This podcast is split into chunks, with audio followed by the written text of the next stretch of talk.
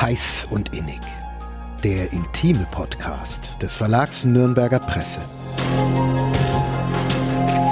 Hallo und herzlich willkommen zu einer neuen Folge Heiß und Innig, dem intimen Podcast vom Verlag Nürnberger Presse. Mein Name ist Lena Wölki. Und mein Name ist Johannes Alles. Und heute hatten wir sozusagen die Sexexpertin Deutschlands zu Gast. Paula Lambert. Ihr kennt sie vielleicht unter Paula kommt oder anderen Formaten.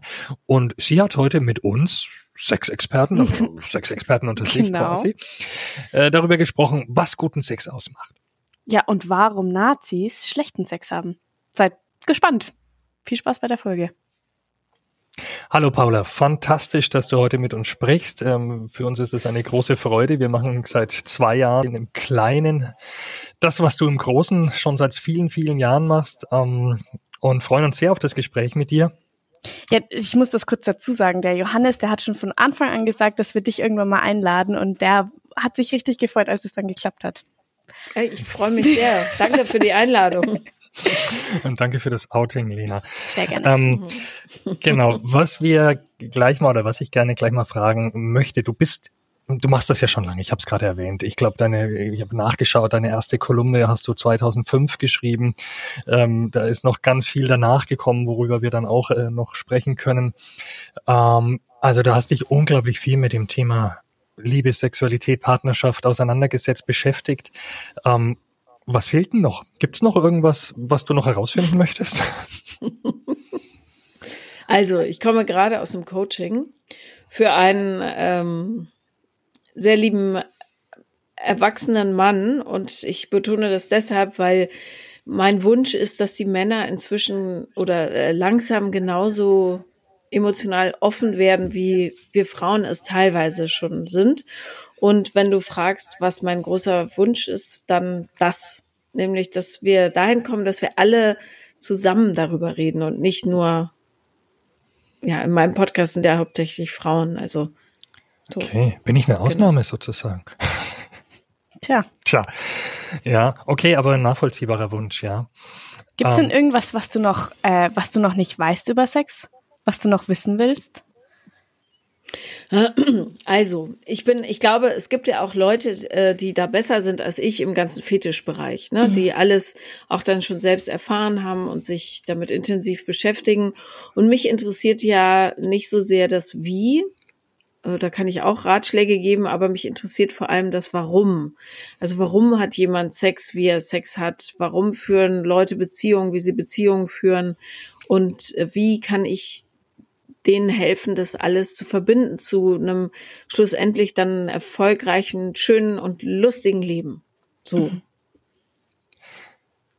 Klingt gut.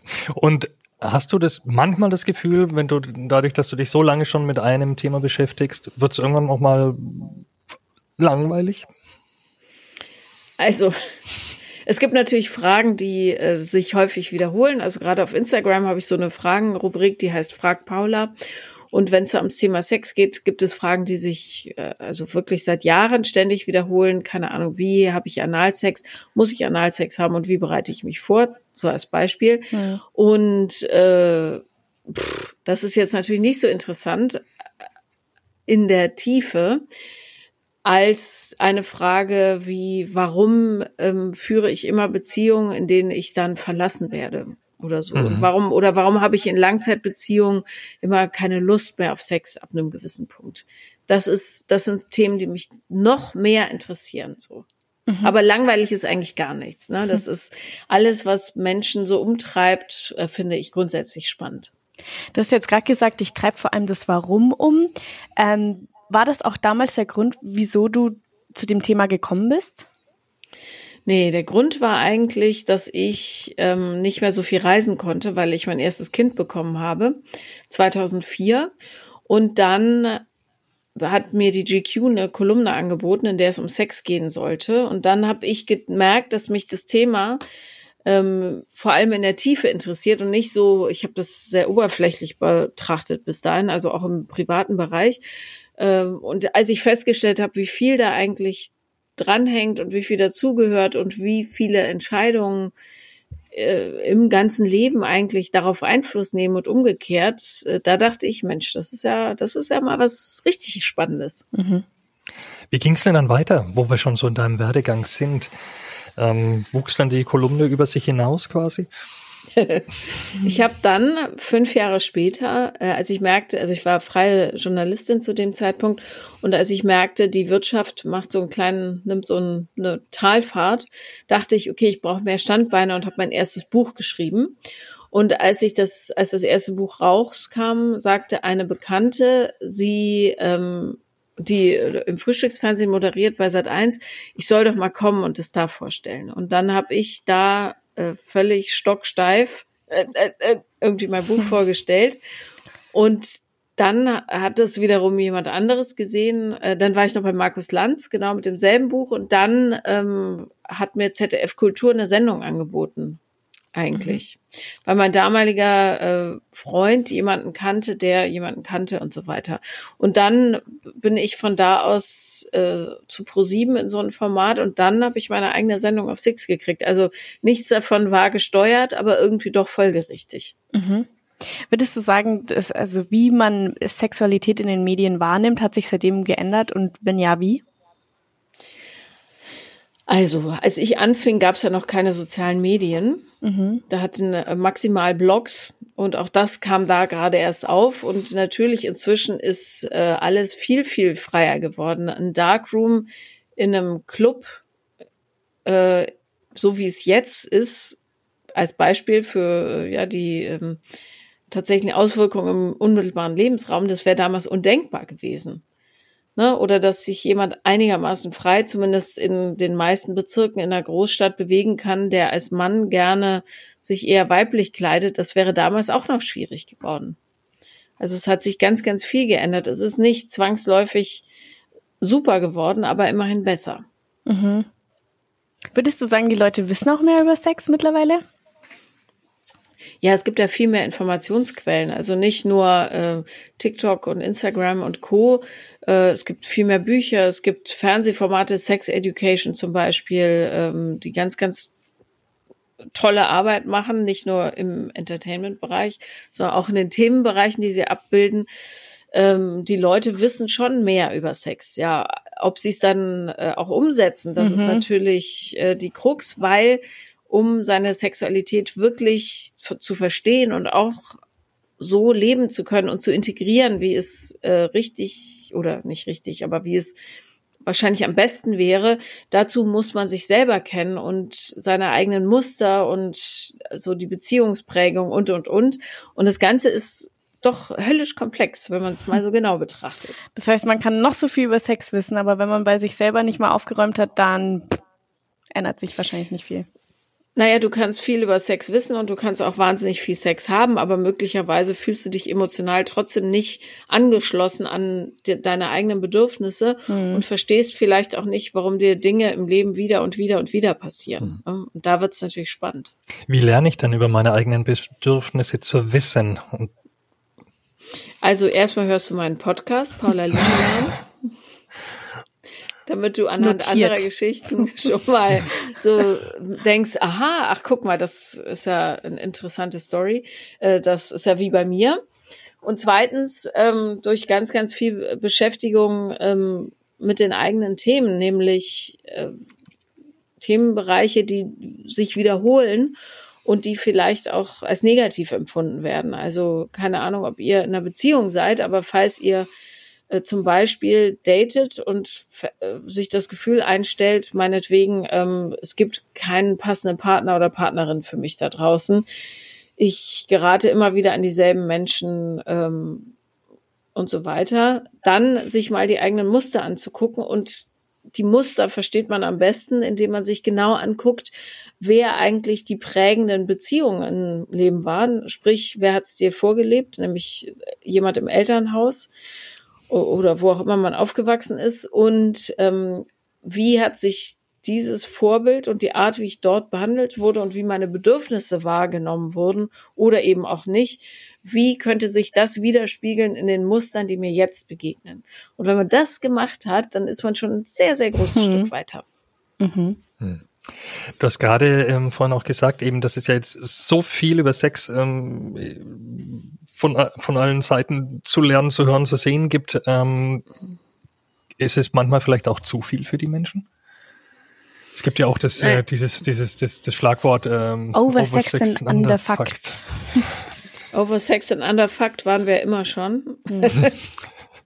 also ähm, klar ist das, kann das zu viel sein. Ich glaube auch, wenn man mal bedenkt, äh, wie schnell sich die Menschheit weiterentwickelt hat in den letzten 100, 150 Jahren, ist total logisch, dass manche Prozesse zu schnell gehen, um sie tatsächlich zu integrieren, so in die Entwicklung.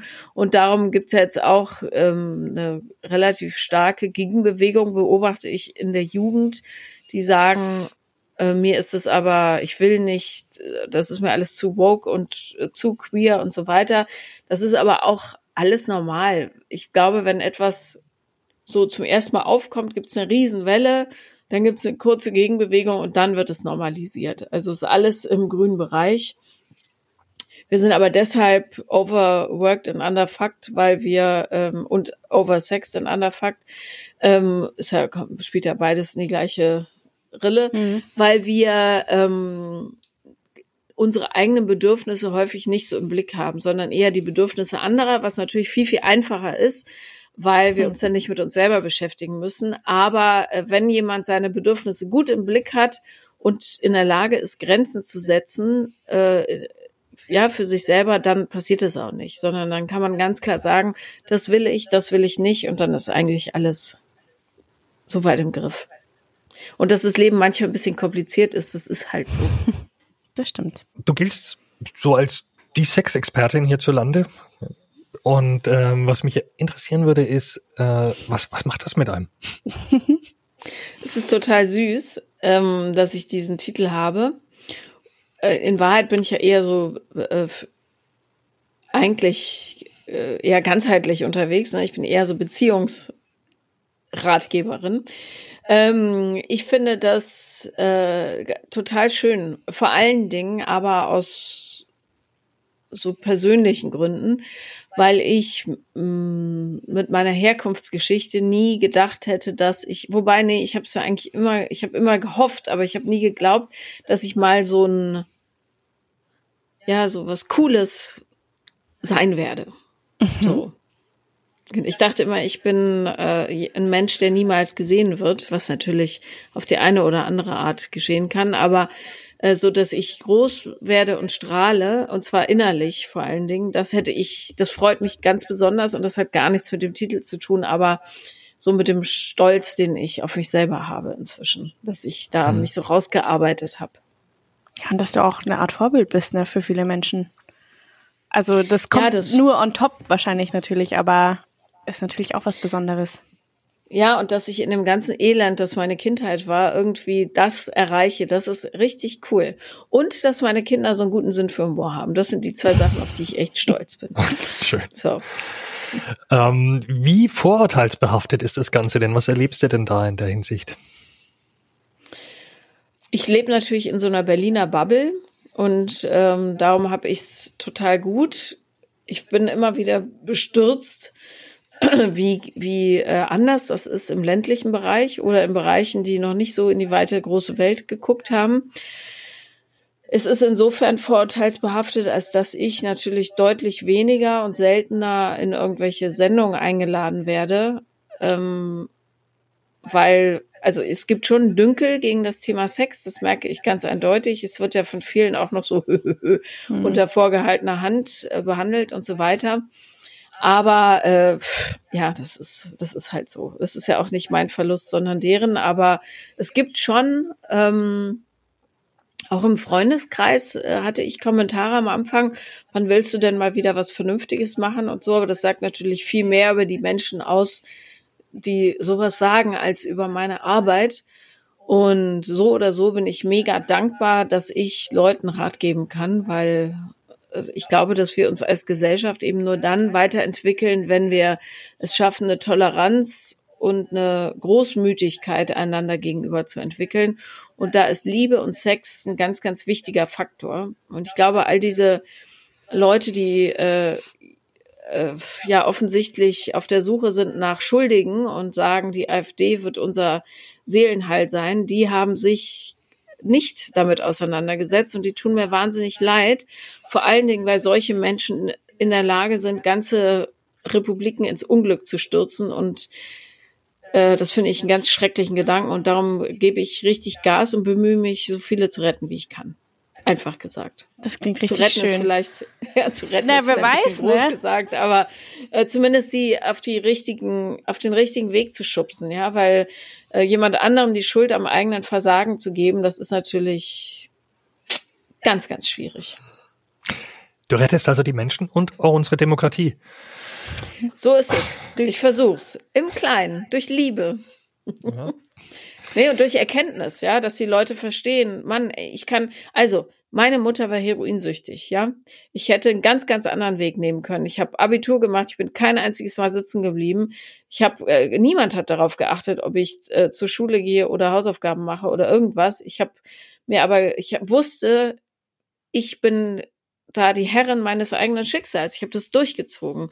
Und ähm, ich habe, ich arbeite seit ich 15 bin und niemals würde ich auf die Idee kommen, jemand anderem die Verantwortung dafür in die Schuhe zu schieben, wie mein Leben verläuft. Aber woran liegt das? Hast du da eine Idee, warum du da schon äh, mit so jungen Jahren diese Einstellung hattest? Weil ich drüber nachgedacht habe, wahrscheinlich. Und dann mit 15, 15 schon mehr als manche vielleicht mit 40. Ja. Und ganz ehrlich, wenn ihr AfD wählt, dann schaut euch das Parteiprogramm an. Also nicht ihr, die Zuhörer. Wobei die werden so einen feinen Podcast wahrscheinlich gar nicht hören. Aber Niemals. Ähm, oder oder diesen Aiwanger oder diese ganzen Populisten, die es ja auch in der CSU gibt und und und. Ähm, dann denkt mal ganz scharf darüber nach, ob diese Partei für euch die Probleme löst, die ihr glaubt zu haben. Ja, oder ob es vielleicht ein Zeichen von Charakter- und Verantwortungsschwäche ist, zu sagen, diese widerlichen Menschen sollen jetzt alles regeln, die übrigens ausschließlich auf Eigennutz und Zerstörung aus sind. So, sorry, Rant Ende. Gott, Nee, ich habe so einen Hass darauf. Ja. Nee, cool, wir, Bah. wir waren, glaube ich, Es ekelt mich. Wirklich, es Ja. ekelt mich. Ich finde, ich, ich habe so einen Auswanderungswunsch inzwischen, weil diese äh, Mentalität, wir, die anderen sind schuld und ihr werdet schon sehen, was ihr davon habt. Das ist so ekelhaft, ähm, dass ich, ich könnte mich in großem Strahle übergeben darüber. Aber das Interessante ist ja, dass es dann immer wieder dahin, äh, dahin zurückkommt, nämlich äh, bei sich selber anzufangen, über sich selber nachzudenken. Und damit hat man nicht nur eine bessere politische Einstellung im besten Fall, sondern auch noch ein besseres Leben an sich. Besseres Natürlich, Liebesleben, natürlich. alles dazu. Alles. Glaubst du, wenn du von Hass zersetzt bist, nimmt dich jemand gerne in den Arm, obwohl das natürlich das Einzige ist, was du brauchst, ja? Da stimmt der Ärzte-Song schon total. Absolut. Deine Springerstiefel sehnen sich nach Zärtlichkeit, So, zitiere ich aus dem Song. ja. Ja, ja, aber schön und bitte ähm, bekämpfe deinen ähm, Auswanderungswunsch. Ich glaube, es wäre fatal, wenn die die äh, die Einstellungen haben, die du jetzt beispielsweise hast, die glaube ich auch wir haben, Lena, äh, wenn die gehen. ähm, Ja, aber es will ja auch keiner mitgehen. Meine Kinder wollen hier bleiben, mein Partner will hier bleiben. Ich wäre schon weg. Nee, bleib mal, bleib mal Ja. und ähm, aber schön. Ähm, ich glaube, wir waren selten so politisch in unserem Podcast. Ähm, Tut uns auch mal ganz gut, ja. würde ich sagen. Aber Liebe ist ja was Politisches. Das stimmt allerdings, Also ja. die, die AfD ist die Abwesenheit von Liebe.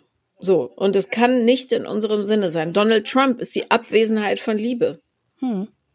So habe ich da noch Also- nie drüber nachgedacht, aber es ist ein interessanter Blickwinkel. Ja. Ja, gefällt mir auch. So, und jetzt aber, wie machen wir weiter? Von, Zurück zu Analverkehr. Genau. Zurück zu den anderen Themen, die wir noch auf dem Tisch haben. Trump und ja, egal. Da würdest du eine, ja, da würde Ja. man eine Überleitung Ah, da finden. könnten wir. Oh Gott, ja. ah ja. Ja, Johannes, Halleluja. du darfst gerne So. weitermachen. Ich darf? Danke. Ja. Oder Paula macht weiter. Nee, ja, ich wollte nur das, den Boden ein bisschen glätten. Ähm, ich finde halt, dass Menschen, die über sich nachdenken und vor allem auch in der Lage sind, ja, die, die eigenen Ängste und Unvollkommenheiten und so weiter zu sehen und zu sagen, ey, ich habe, ich sehe, dass das, dass ich da andere mit besudelt habe. Ich möchte daran arbeiten, weil es ja auch mhm. für mich gut ist, dass die einfach die klügeren Entscheidungen treffen in jedem Bereich des Lebens. Und die, die es nicht tun, sind die, die überall auf der Welt übrigens für Elend sorgen. So, darum ist das was ihr tut und was viele andere tun und was ich tue, super, super wichtig. Man muss es einfach globaler betrachten. Sex ist nicht nur Sex. Sex bedeutet auch die Auseinandersetzung mit den eigenen Schwächen. Und das ist wahnsinnig wichtig, um zu wachsen. Und Wachstum bedeutet, nicht andere vollzukotzen mit dem eigenen Mist. Mhm. So. Das ja. kann dann genauso abdrucken, würde ich sagen. Ja. Mal abgesehen davon, dass Sex ja auch wahnsinnig Spaß macht, ne? Und das ist ein, eine super Tätigkeit, finde ich, wenn man mal ähm, Entspannung haben möchte oder so. So. Oder also guter weiß. Sex ist ja ja, guter Sex ist ja nichts, wo jemand hinterher sagt, äh, bah, ich wünsche, ich hätte Unkraut gejätet oder so. Ja. Haben wir schon drüber gesprochen, was guten Sex wirklich ausmacht? Also, ein Freund von mir hat mal gesagt, für ihn sei guter Sex, wenn man genau in dem Moment mit diesem Menschen in dieser Situation am allerliebsten sein will und nichts anderes machen möchte. Also das absolute im Hier und Jetzt sein. Und ich finde auch, guter Sex ist nicht zwangsläufig eine Frage der Technik, wobei das natürlich auch eine Rolle spielt, aber vor allen Dingen der Wille zur absoluten Hingabe und zur Verschmelzung. Und das kann auf sanfte Art passieren, das kann auf wilde Art passieren, das kann auf öffentliche Art passieren, völlig egal sondern ähm, dieses, die, die, den Brustkorb quasi aufmachen und das die ganze Welt reinlassen. Was mhm. ein sehr komisches Bild ist. Aber so dieses sich dem totalen Fühlen hingeben, das macht guten Sex aus. Und ich habe schon Sex gehabt, ähm, wo, der, wo ich hinterher sagen würde, äh, okay, gut, es waren auch die Hormone und so weiter, aber ähm, wo äh, die Technik nicht stimmte, wo der Mann nicht stimmte und so weiter. Aber in dem Moment war es absolut atemberaubend.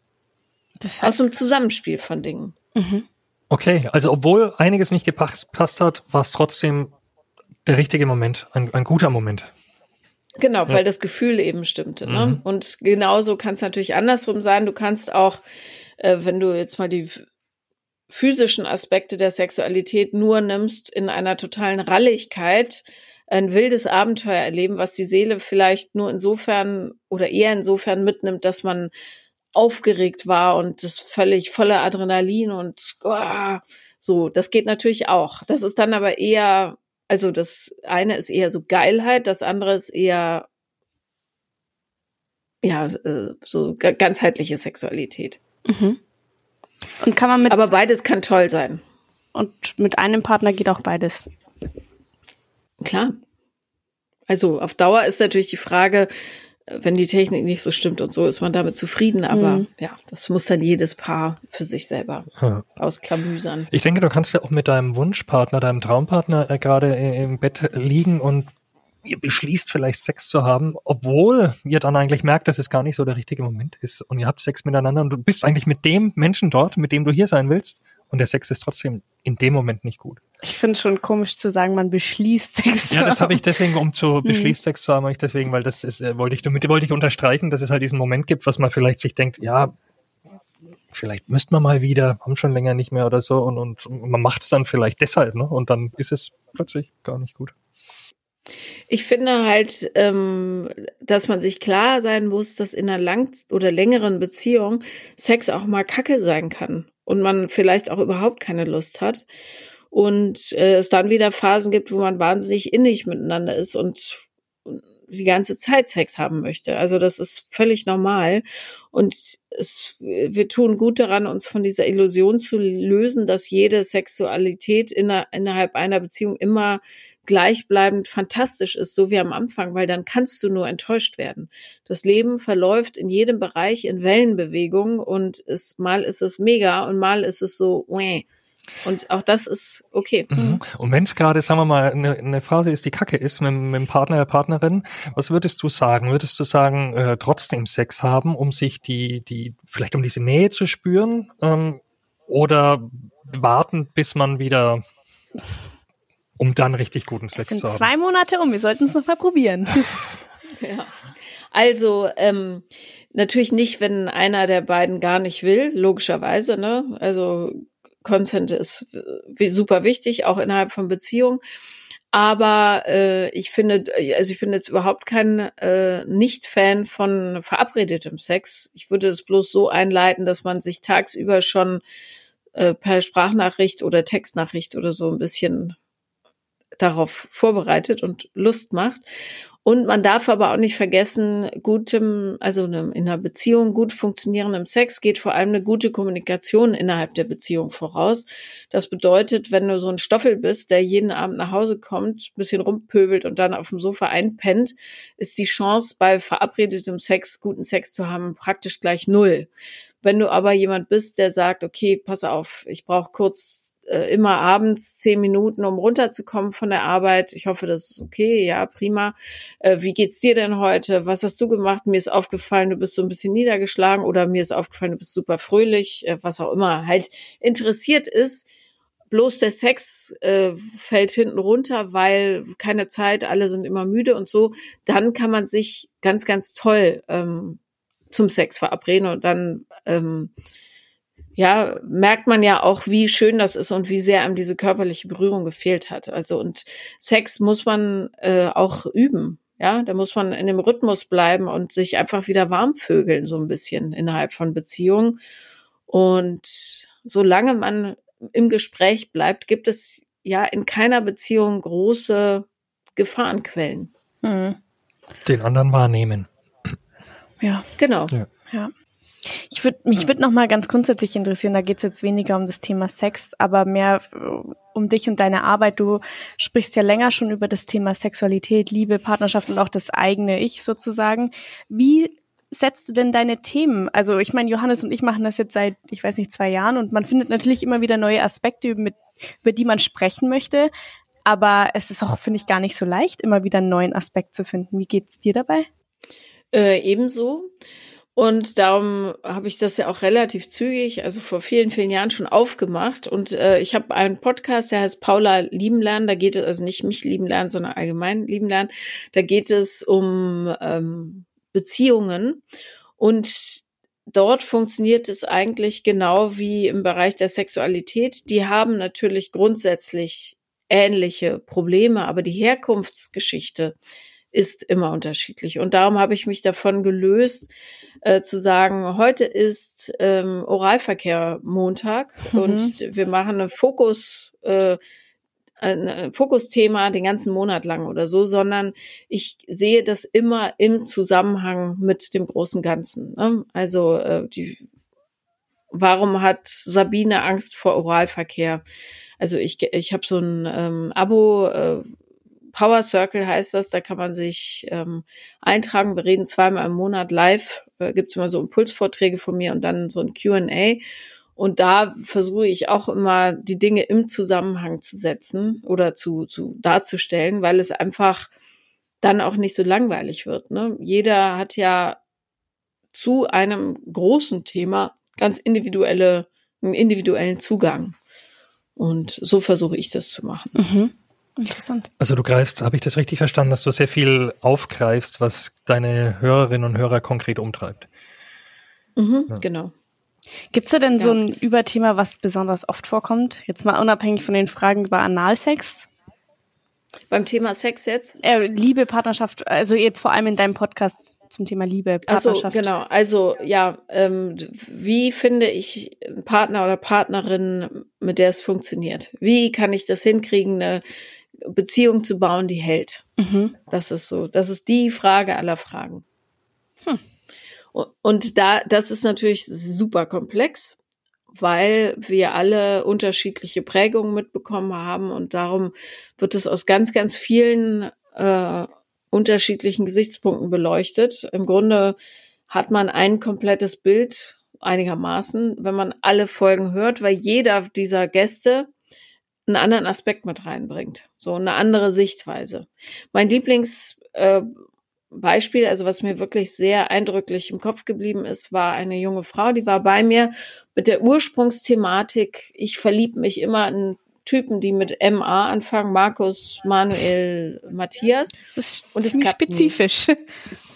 Genau. Und dann äh, redeten wir so und nach einer halben Stunde sagte sie ja. Und als ich 16 war, äh, habe ich Krebs gekriegt und meine Mutter fand das so eklig. Da hat sie mich immer mit den Öffis zur Chemo geschickt und dann saß ich da so im Bus und ich so, warte mal, Moment mal, was? So. Mhm. Und ähm, ja, man braucht immer ein bisschen, um die Leute zu knacken, aber es war natürlich klar, ihre Beziehungsprobleme rührten keineswegs logischerweise daher, dass die Typen mit MA anfingen, sondern dass sie eine absolut kaltherzige, lieblose Mutter hatte und gar kein Gefühl für die eigenen Bedürfnisse entwickeln konnte. Mhm. So. Hm? Und das ist also bei jeder Folge schreiben mir Leute hinterher, ach, Wahnsinn, ey, da, da, jetzt ist mir ein Lichtlein aufgegangen, das habe ich so, habe ich das noch nie betrachtet. Aber ja, bei mir ist es auch so. Und dieses, diese kollektive Weiterentwicklung, die finde ich ganz, ganz toll. Das macht mich richtig happy. Wie hast du dich denn in das Thema Weiterentwicklung reingearbeitet? Also dein Background ist ja Journalismus. Genau, ich habe eine Coaching-Ausbildung gemacht, ich habe aber selber, und das war vor allem das, was mir geholfen hat, äh, ganz, ganz viel Therapie gemacht und ganz, ganz viel verstanden über mich selbst und dazu noch ganz, ganz viele Bücher gelesen und ganz, ganz feste drüber nachgedacht. Und ich lese auch jede Woche neue Studien, ähm, was so ja sich äh, Neues ergeben hat, was die Leute herausgefunden haben. Und ja, mhm. so und Erfahrung, das ist. Ich bin ja etwas große, größere Kritikerin von äh, vielen Leuten, die da im psychologischen Bereich arbeiten, die ganz wenig Anbindung haben an die Emotionalität des Ganzen, sondern viel so runterbeten, was sie auf der Uni gelernt haben. Es gibt sensationelle Therapeuten und Therapeutinnen, es gibt auch richtig beschissene. Wie oft ich die Frage gehört äh, oder den Satz gehört habe, ach, das hat mich mein Therapeut noch nie gefragt, äh, da könnte ich mir die Haare ausreißen, wirklich. Hast du da ein, Beisp also, ein Beispiel so von dieser fehlenden äh, Praxisbindung, sage ich jetzt mal? Naja, ähm, also das Elternbeziehung, und zwar egal, ob jetzt die Eltern noch zusammen sind oder Einzel- oder Stiefeltern, was auch immer, ähm, dass das eine prägende Beziehung ist für Kinder, die aufwachsen und dass die sich da ganz viel abschauen, weil das eben die einzige ist, die sie so nah erleben, ist doch total logisch. Und ganz, ganz oft kommen Leute zu mir, die ähm, relativ offensichtlich daher rührende Probleme haben, also wirklich baukastenmäßig. Mhm. Ja, du klappst es auf und siehst, ach so. Und die dann sagen, ach so, ja, mein Therapeut, nach zwei Jahren äh, Therapie, äh, der hat mich noch nie nach meinen Eltern gefragt. Okay, das ist wirklich. So. Mhm. Und das passiert total oft. Krass. Und dem, der Mensch an sich ist nicht so ultrakomplex. Wenn äh, ja Vorgabe X geschehen ist, ist das Resultat meistens A, B oder C. Das ist nicht so schwierig. Die Ängste sind bei allen mit einer bestimmten Herkunft gleich. Ähm, die, die merkwürdigen Verhaltensweisen, äh, was heißt merkwürdig, ja, voller Liebe gemeint, sind bei allen mit äh, Themen äh, XY gleich. Es ist nicht so schwer. Das Wichtige ist, die Leute dahin zu führen, dass sie einen lebbaren Alltag haben, der sie nicht unter die Räder kommen lässt.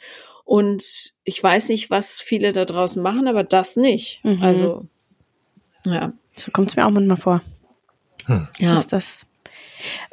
Ich meine, jetzt sind wir eigentlich schon mitten im Thema. Du bist ja auch demnächst auch mal auf Tour.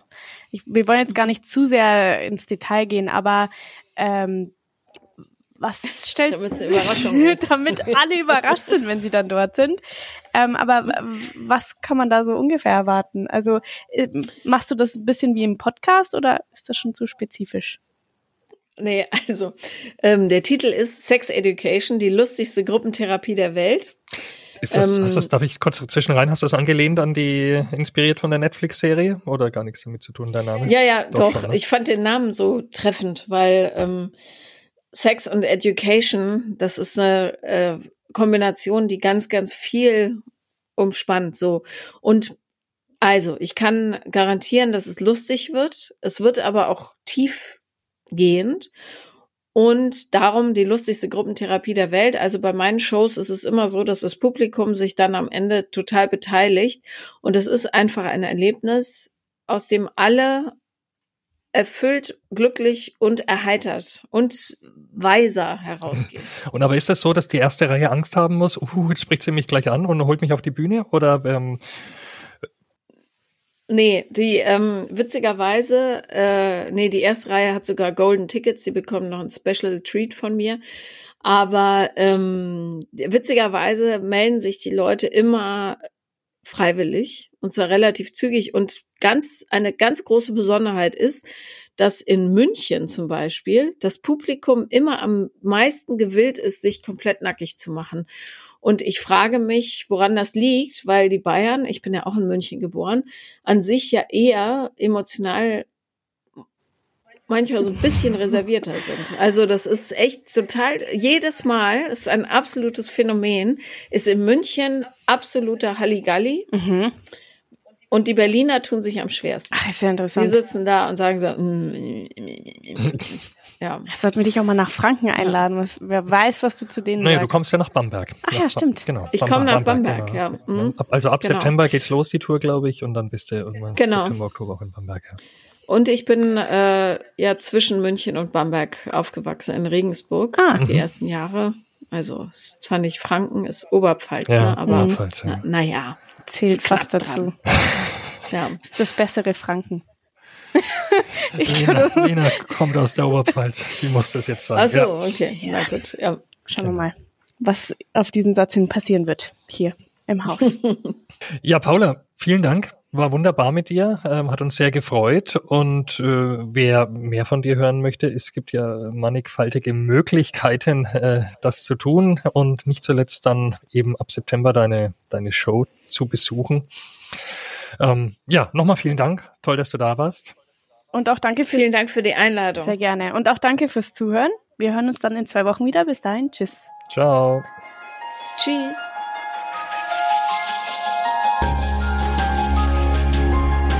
Mehr von uns gibt's auf nordbayern.de und nn.de.